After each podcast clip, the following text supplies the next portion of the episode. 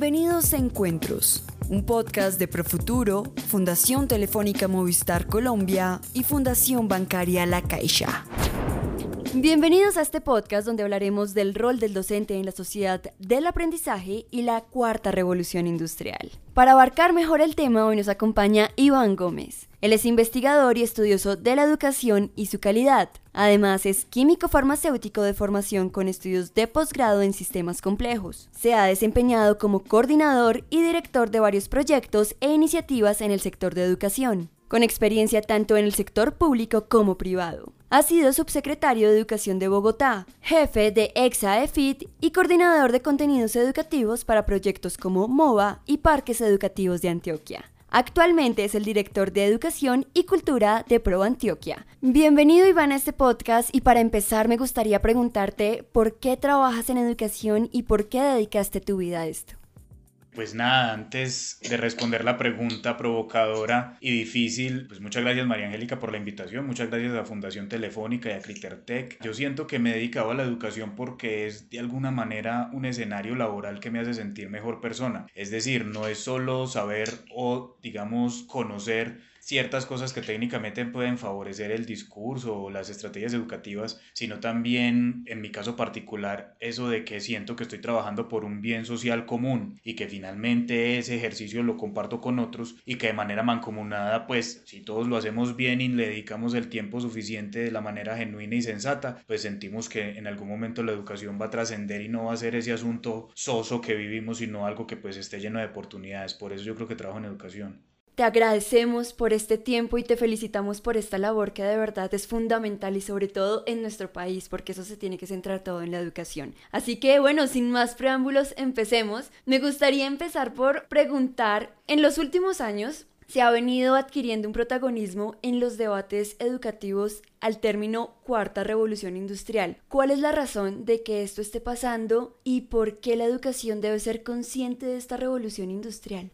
Una de las razones por las cuales está apareciendo tanto la cuarta revolución industrial dentro de las discusiones educativas, viniendo siendo una discusión más del escenario del desarrollo tecnológico y del cambio de los perfiles laborales, termina siendo importante para el sector educativo por lo que han implicado las diferentes revoluciones industriales en la historia de la humanidad. Las diferentes revoluciones industriales estaremos llegando a la cuarta, lo que han demarcado son momentos de tránsito bastante, digamos, inciertos y complejos que llevan a ciertos cambios en los hábitos de las personas y las comunidades y las sociedades que transforman literalmente, uno, el uso del conocimiento y el quehacer de alguna manera que deviene de ese conocimiento, y por el otro lado los empleos de base técnica, que son aquellos que de alguna manera terminan supliendo parte de la cadena productiva que termina distribuyendo los bienes y servicios que nosotros recibimos. Entonces cada una de esas revoluciones, venimos de la tercera que fue la tercera revolución industrial y que demarcó sobre todo un cambio en el aparato productivo y en la maquila en el mundo, sobre todo por la generación de la máquina y su impulso, digamos, por otros tipos de combustibles y, digamos, posibilidades y capacidades. Y pues lo que vamos a vivir en esta cuarta revolución industrial es un poco un cambio con esas características. Y es que, por un lado, digamos, la Internet, la llegada de los procesos de automatización y la generación de procesos, digamos, equidistantes en casi todos los territorios del planeta de conexión de Internet y de suministro de servicios, termina transformando los perfiles laborales y la manera en la que entendemos la maquinaria productiva. Es decir, para llevar bienes y servicios hoy es diferente a lo que se hacía antes de la tercera revolución industrial y va a ser muy diferente a lo que pase después de la cuarta revolución industrial. Entonces, para el sector educativo, en especial para las universidades, las instituciones técnicas y tecnológicas, termina siendo determinante la manera en la que la cuarta revolución industrial va demarcando ciertos hitos y ciertos momentos de cambio en los perfiles laborales, sobre todo clave la automatización, aquellos empleos que se pueden automatizar y aquellos que finalmente no se automatizarán y que siempre requerirán una labor humana. Es muy importante lo que dices, sobre todo porque a lo largo de la humanidad nos hemos dado cuenta, hay un punto de quiebre antes de que haya una revolución industrial. Yo creo que este punto de quiebre o este cambio ha sido el panorama que estamos viviendo actualmente, sobre todo, ¿no? Este panorama tan cambiante en donde las tecnologías están transformando la manera de concebir dinámicas de trabajo y formación. Así que me gustaría preguntarte, ¿qué deberían aprender los docentes de educación básica y media para generar experiencias de enseñanza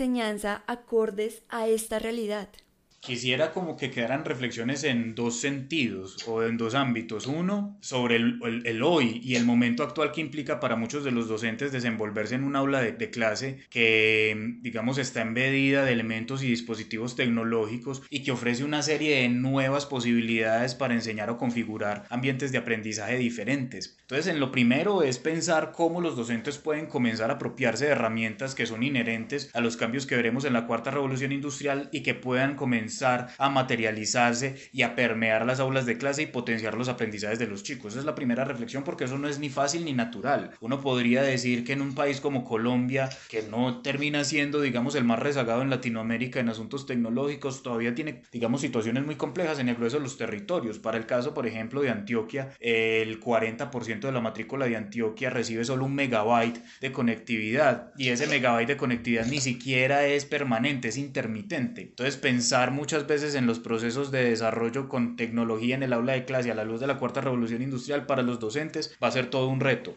Por el otro lado, tiene que ver con lo que nosotros comenzamos vocacionalmente, digamos, a formar a los chicos y acercarlos a ciertos roles o profesiones que nosotros consideramos son determinantes, digamos, en lo que va a ser la cuarta revolución industrial. Como comienzan a cambiar los perfiles, el saber y el conocimiento termina teniendo otras vertientes y otras, digamos, otros resultados, lo que es importante es entrar en esa reflexión con los chicos. De primero, que los escenarios laborales no solo están cambiando, sino que hay unos que se están volviendo el target y, digamos, la prioridad y por el otro lado, que también es importante, además de la cuarta revolución industrial, porque las revoluciones industriales, según dicen, no solo van a ser más frecuentes y van a ser más rápidas y más tempranas esos cambios rápidos, sino que van a ser mucho más agrestes respecto a la reconfiguración de los roles. Entonces, otra reflexión inherente que hay que tener con los chicos es la capacidad de transformación en el tiempo y la capacidad dinámica de aprender y desaprender nuevas cosas. Es decir, cómo tú también puedes recambiar en función de un saber de una profesión a otra. Esos dos cosas me parece que son fundamentales para los docentes de básica. Tocaste un tema muy importante y es la actualidad que está viviendo el estudiante, ¿no? Que es muy importante, pues sobre todo porque es una cadena de aprendizaje mutuo. Entonces, el contexto social y tecnológico actual presenta un panorama a los graduados de hoy completamente distinto, como lo mencionaste, al que de pronto aquellos que se graduaron hace unos 10 años. Así que me gustaría preguntarte cuáles son los conocimientos y habilidades que deberían estar desarrollando los estudiantes para adaptarse a las dinámicas de la sociedad actual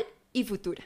Es muy difícil esa pregunta, entendiendo pues que habla del futuro. Es como tú cómo te imaginas que será el carro del futuro. Es increíble, hay, hay miles de posibilidades, pero lo que uno sí podría decir pensando en el futuro es que va a ser dinámico y cambiante. Entonces creo que la habilidad temprana, o al menos percatarse de despertar una habilidad temprana en los estudiantes, y es entender que no solo la vida es muy dinámica y cambiante, sino que es bastante rápida, y que tú tienes de alguna manera que comenzar a aprender ciertos asuntos que no solo te van habilitando laboralmente en la vida, sino que te van generando herramientas para que en los momentos de tránsito y complejidad e incertidumbre que para el futuro tú estés preparado para afrontarlo. Eso no solo implica, obviamente, aprender una técnica, un saber técnico tecnológico, o irme a la universidad y aprender tres pregrados y hacer 50 doctorados. No, eso implica más una disposición y una, digamos, como plasticidad mental y de proyecto de vida que les permita a los chicos entender que los procesos educativos son asuntos que van a lo largo de la vida y que a lo que obedecen son las trayectorias de aprendizaje en las cuales usted todo el tiempo está aprendiendo asuntos y todo el tiempo va desaprendiendo otros. Entonces digamos que esa conexión tan clara con el mundo laboral y sus dinámicas es lo primero que los chicos deberían como despertar y saber, ok,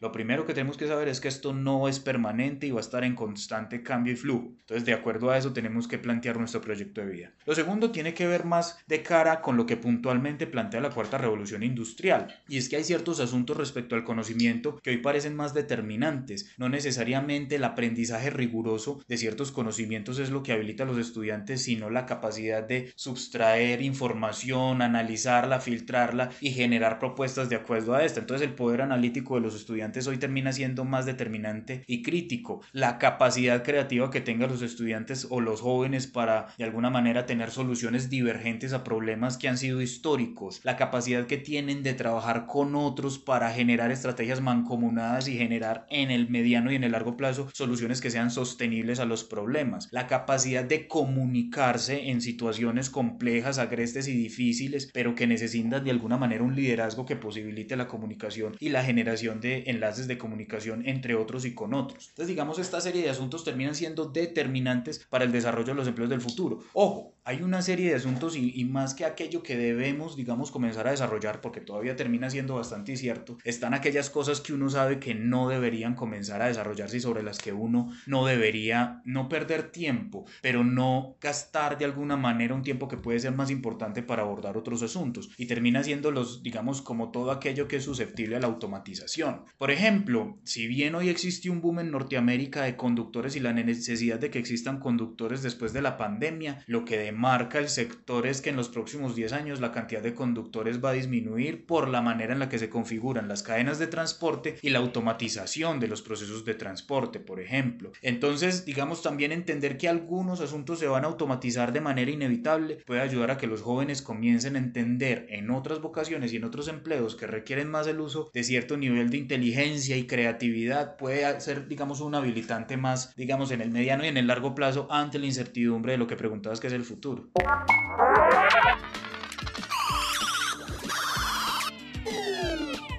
es momento de escuchar las recomendaciones de nuestro invitado. Me gustaría mucho que leyeran un libro que es una introducción a lo que ha sido la tecnología y los medios digitales en general de Barico que se llama El juego, The Game y que pues digamos compila y agrupa mucho de las reflexiones interesantes de Barico respecto a lo que ha sido la llegada de la tecnología y también la llegada a los jóvenes. Y también me gustaría recomendarles de Michel Serres Pulgarcita, que me parece que es una reivindicación y que nos debe llevar a nosotros como profesores y como adultos a entender a los jóvenes y a los chicos, digamos un poco en lo que ellos digamos, humildemente hacen texteando en el celular y escribiendo desde los medios tecnológicos como lo hacen. Creo que también hay que tener no solo un poco de paciencia para entender lo que viene y lo que está pasando, sino para darles a ellos su campo de acción. Y también les recomendaría mucho ver Black Mirror. Yo creo que Black Mirror termina siendo revelador por todas las preguntas y dilemas éticos y sociales que genera y que creo que ahí es donde está un poco los peligros de la cuarta revolución industrial y de lo que se avecina con la automatización de muchos asuntos. Entonces yo les recomendaría verse Black Mirror un montón. ¿Nos recomiendas algún capítulo en especial como para que nos enganche la serie? Varios. Por ejemplo, hay dos. Uno, digamos, en particular en esta contienda electoral en la que deciden que lo mejor es tener un candidato digital, completamente digital, que diga cualquier cosa y que plantee cualquier cosa, con los riesgos de que a la gente eso le guste y pueda votar por él porque simplemente le guste y gane. Ese me parece una muy interesante. Y la otra que me parece impresionante es la reflexión sobre las redes sociales y cómo los jóvenes se aprovechan de ellas. Es decir, si en algún momento, como ya comenzó a pasar en algunos experimentos en China, los likes o los me gustan de las redes sociales terminan monetizándose o generando cierto tipo de ventaja sobre personas que no tengan likes o que no le gusten a nadie. Entonces, como si lo más importante fuera gustar y aparentemente gustar en las redes sociales para que eso te generara un rédito o puntos o cosas de ese tipo. Lo digo porque en China, algunas, digamos, de los sistemas de circuito cerrado de televisión que comienzan a mirar comportamientos están comenzando a educar a las personas en ese sentido las personas que de alguna manera se comportan de manera más adecuada y mejor y tienen mejores hábitos le comienzan a dar puntos. Ese es el tipo de sociedad que nos estamos imaginando. Independiente de cualquier cosa, creo que es esa a la que vamos. Entonces siento que la reflexión no es evitarla, sino tratar de entenderla de la mejor forma para que sea lo menos nocivo.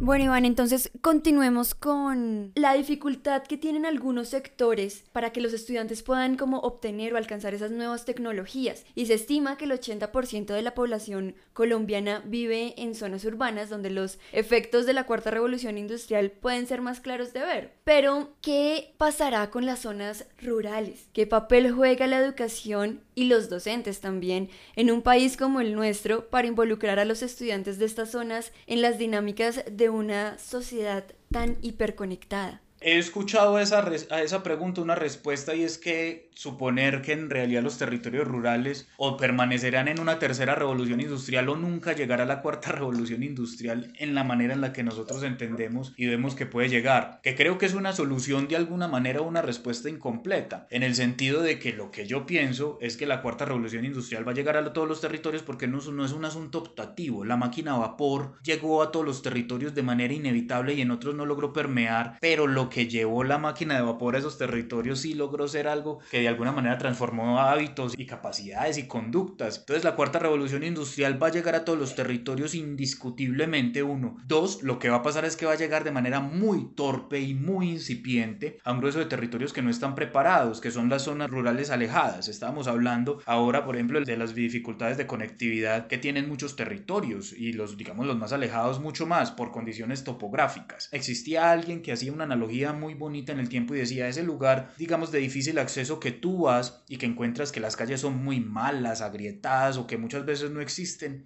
imagínate la conexión a Internet que puede ser 10 veces peor que la condición de esa infraestructura vial. Eso quiere decir que el letargo que tenemos de cara a la cuarta revolución industrial para tecnologías y asuntos que son habilitantes es enorme. Entonces el papel, digamos, para que no solo las, digamos, las organizaciones, sino también la sociedad y cada uno, digamos, de los actores sociales comience a determinar cuál es su papel en esa cuarta revolución industrial y el papel de su territorio, es fundamental, porque no es solo gestionar que llegue la conectividad, es gestionar que lleguen todos aquellos asuntos que son necesarios para que la cuarta revolución industrial llegue sin ningún atropello. Cuando las revoluciones industriales han llegado a las comunidades de manera inequitativa, desigual y generando ciertos atropellos y brechas, termina generando conflictos conflictos sociales y de productividad y digamos también de en la manera en la que se entienden los círculos y las condiciones económicas. Son lugares donde obviamente existirán asuntos vinculados a la cuarta revolución industrial para unos sectores económicamente privilegiados y para los cuales los otros no. No existirá digamos una conectividad, no existirán dispositivos ni existirá una formación en esas condiciones.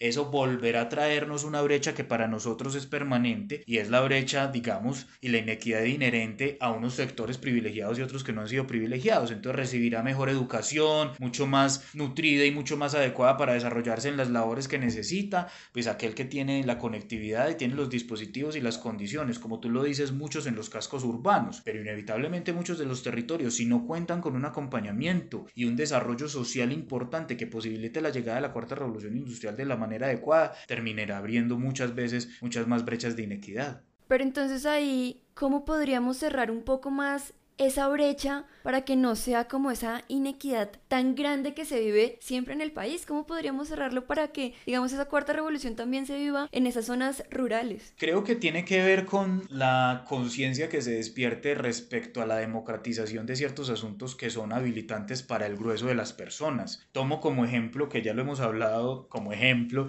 de manera inherente sin enunciarlo explícitamente, pero la conectividad es un muy buen ejemplo de lo que termina siendo una tecnología habilitante. Muchos de los territorios rurales terminan teniendo una buena conectividad por sus círculos productivos, porque muchos, digamos, o de los ganaderos o de los agricultores encuentran en la conectividad una necesidad no solo para gestionar su productividad, sino para manejar, obviamente, los rendimientos y las ganancias que le generan muchos de los negocios. Termina siendo un habilitador para llegar o para estar en otro tipo, digamos, de superficies comerciales, etcétera. Entonces, algo como la conectividad para un territorio como Colombia debería ser un asunto mandatorio, en tanto, pues no solo puede habilitar que se desarrolle, digamos, el gran empresario o, la gran economía, sino que sirve para que otros emprendedores o jóvenes que están buscando dentro de agremiaciones y nuevas economías digitales generar nuevas propuestas. Entonces eso puede ser un habilitante y no pensar en que aquellos que de alguna manera si logran pagar la conectividad o tener los puntos de conectividad en los cascos urbanos son los que pueden, digamos, acceder a eso. Entonces tiene que ver con la democratización de ciertos asuntos que para nosotros tienen que ser de entrada determinantes en lo que consideramos puede empujar a la sociedad. Suponte tú que en algún momento hubiéramos decidido poner una infraestructura vial en todos los territorios independiente de qué lejanos fueran y que esa fuera nuestra obsesión. Pues eso hubiera habilitado un montón de microproductores y un montón de cosas para que entendieran en eso una posibilidad. Pues entonces que cuando llegue la cuarta revolución industrial, teniendo un ejemplo, digamos, un poco pequeño como la conectividad, estos asuntos terminen siendo lo suficientemente determinantes como para que la cuarta revolución industrial no sea un asunto que entre en detrimento de las comunidades, sino que potencie su desarrollo. Me gustaría preguntar, además de la cuarta revolución industrial, otro tema que cada vez tiene más presencia en los debates relacionados a educación, como bien debes saber, es el aprendizaje durante toda la vida o la sociedad del aprendizaje. Para los que no conocemos o no estamos muy familiarizados con este término, ¿a qué se refiere este fenómeno y si tiene alguna relación con la cuarta revolución industrial? Tienen, digamos, una relación tangencial, diría yo, en el sentido de que como cada vez más el conocimiento avanza de manera más rápida y las universidades pasan de ser lugares donde se almacena el conocimiento a ser corredores de conocimiento, entonces la fragmentación del conocimiento es uno, mucho más sensible y más amplia, más vertiginosa, pero termina siendo mucho más difícil de acotar en programas de larga duración como los que ofrecen las universidades, por ejemplo, en sus pregrados y en sus posgrados. Entonces, esa dispersión de conocimientos que son súper necesarios para desenvolverse en el escenario laboral de hoy, que va a estar primariamente, digamos, circunscrito a lo que demarque la cuarta revolución industrial, pues termina siendo fundamental. Entonces yo no podría ser una persona, y así lo entienden, digamos, muchos de los círculos productivos, no podría yo esperar a que un joven esté en una universidad cuatro o cinco años para recibir una serie de competencias, sino que necesito que en un año o en medio año aprenda una serie de cosas que lo habilitan para ingresar a unos escenarios laborales y que continúe toda su vida estudiando. Es decir, no pensemos en, los, en la formación o en la educación como procesos o ciclos finitos, que se acaban y que con eso usted ya, usted ya se graduó de abogado, usted ya es un gran abogado, nos vemos en el futuro, pero usted ya no tiene que venir a la universidad. Eso no va a pasar. Lo que va a pasar es que el mejor abogado o el buen abogado es el que va a estar todo el tiempo en contacto con ese conocimiento que viene del quehacer abogado y va a estar buscando nuevas formas de materializarlo en, digamos, cursos cortos o programas que lo habiliten para ingresar en ciertas discusiones que son fundamentales de cara a la cuarta revolución industrial, por ejemplo. Entonces, que hablemos de la sociedad, por ejemplo, del aprendizaje o del aprendizaje para toda la vida tiene que ver mucho con eso. Primero, con que el conocimiento tiene que ser plural y llegar a todos. Dos, que tiene que llegar para habilitarlos en una serie de asuntos que tienen que comenzar a desarrollar aquí y ahora. Y tres, que tiene que darse a lo largo de la vida para que finalmente uno sí logre estar todo el tiempo vinculado a los asuntos socialmente relevantes. Y dos, ser competitivo en el escenario laboral a la vez que usted asume conocimientos que son determinantes un poco para el desarrollo corporativo y empresarial de las empresas que de alguna manera están demandando más esos perfiles. Entonces es darse cuenta que uno,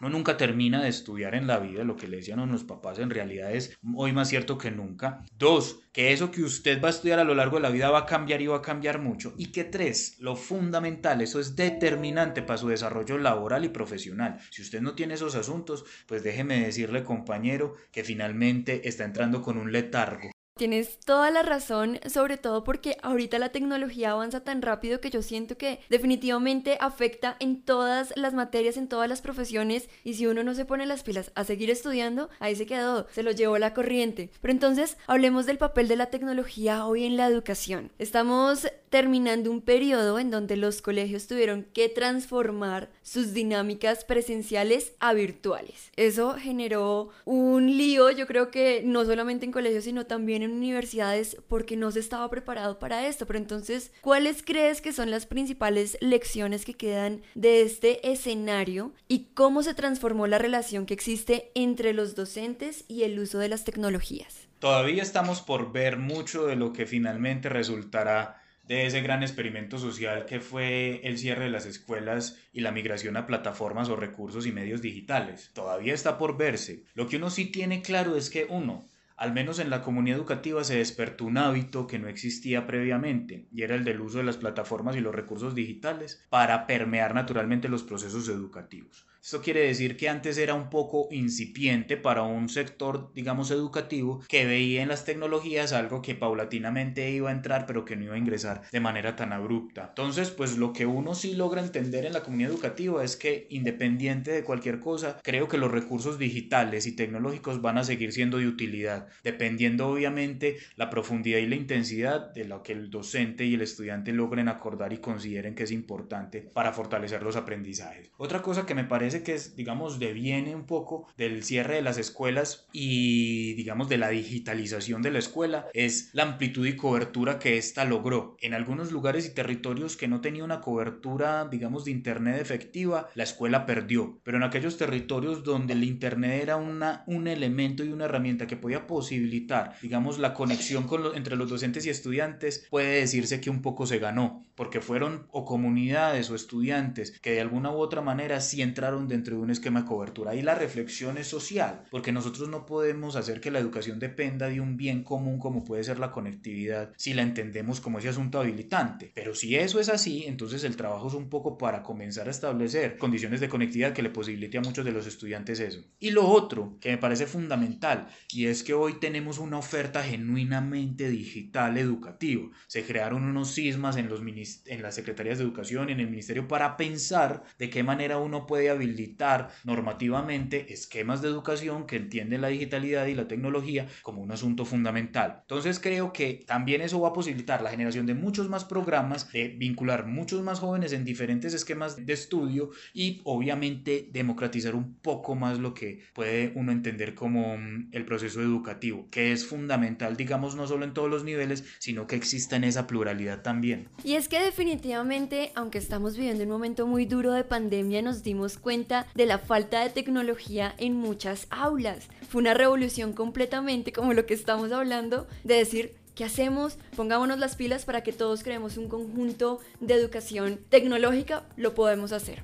Iván, gracias por compartirnos un poco más de lo que sabes y compartir un poco más al mundo de esta educación. Así que Iván, muchas gracias por este espacio. A ti, María Angélica, muchas gracias. Y pues a nada, a todos un saludo y pues de nuevo gracias a Fundación Telefónica y a Critertech tan generosos darnos este espacio de conversa. Muchísimas gracias nuevamente Iván por ser parte de este capítulo sobre el rol del docente en la sociedad del aprendizaje y la cuarta revolución industrial. Y también gracias a ustedes por acompañarnos una vez más en este podcast de Pro Futuro, un proyecto de la Fundación Telefónica Movistar y Fundación La Caixa. Esperamos haya sido de su total agrado. Hasta una próxima oportunidad.